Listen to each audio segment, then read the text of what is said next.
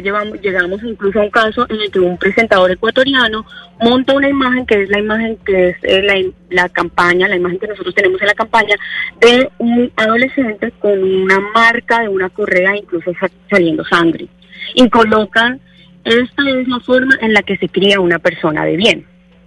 Y cuando estas cosas pasan, realmente ya esto escala. Esto escala porque las personas están viendo a quienes siguen, a quienes tienen credibilidad y a quienes la misma red les está dando un, poder. Eso se junta con un efecto en el que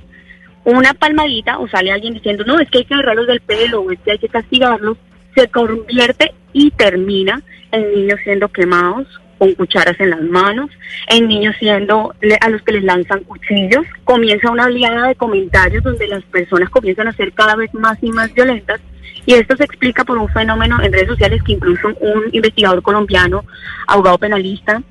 eh, llamado Andrés Díaz, hace todo un estudio donde se demuestra que hay un efecto de cámara de eco.